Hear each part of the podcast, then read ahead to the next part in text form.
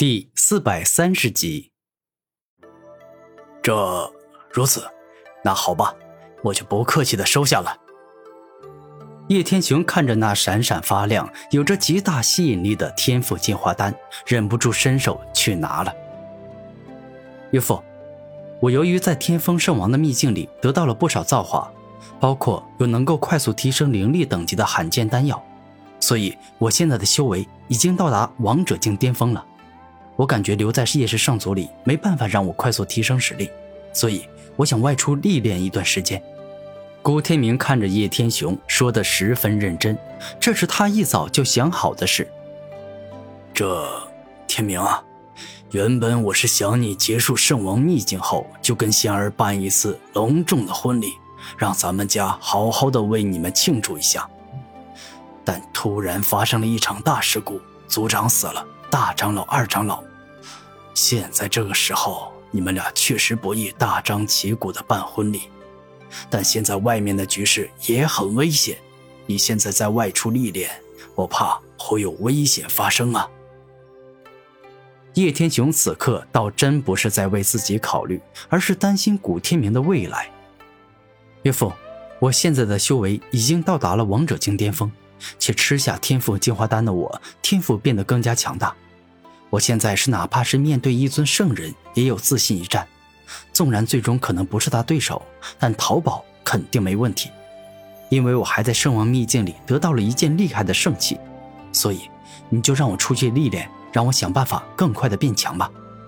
古天明虽然没有在圣王秘境里得到厉害的圣器，但他有死灵教教主与叶傲天的高级圣器，所以那么说其实也没错。那好吧。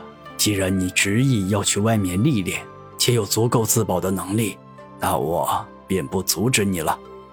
只是希望你小心，毕竟连我族族长这样的大圣级的强者都死了，我怕难免会有意外发生啊。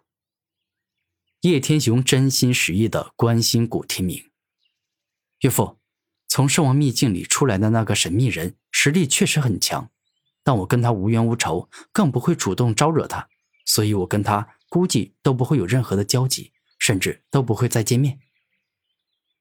古天明看着叶天雄说道：“那好吧，你去吧。”叶天雄点头同意。一段时间后，当古天明离开叶氏圣族，便是来到了自己的师尊叶成宇身边。天明，你回来了。这几天我听闻了圣王秘境里发生的事情。有一个神秘人连杀了叶天鹰、叶傲天和叶狂天，以及死灵教的大长老与教主，可把我吓了一跳啊！因为照理来说，进圣王秘境的人都是四大圣人势力中年轻一辈，他们还很年轻，就算得到了一场大造化，也不该拥有这样恐怖的战斗力。毕竟那几个人里最强的可是两个大圣啊！叶成宇是真的感到很惊讶。没想到会发生这样的事情。是啊，那个神秘人真的很强。今后我要是也能够像他那么强就好了。古天明点头说道：“以你的天赋与实力，我相信只要再努力十几二十年，也能够达到那样的高度，拥有轻松秒杀大圣的实力啊！”叶成宇一直都很看好自己的徒弟，这一点从来没有改变过。师尊。今日我来找你，其实是有一件大事。我在圣王秘境里找到了死去的太阳神鹏与太阴明坤，并且得到了他们所留下来的神功秘籍。师尊对我恩重如山，而今我得到了这样的造化，理当跟您同分享。古天明真诚地说道：“徒儿，你没有跟为师开玩笑吧？这太阳神鹏与太阴明坤，我曾在古书中看到过。”那是跟神兽鲲鹏有重大关系的存在，拥有着鲲鹏的部分力量，你竟得到了他们的传承。叶成宇感到很惊讶，师尊，这也算是我运气好吧？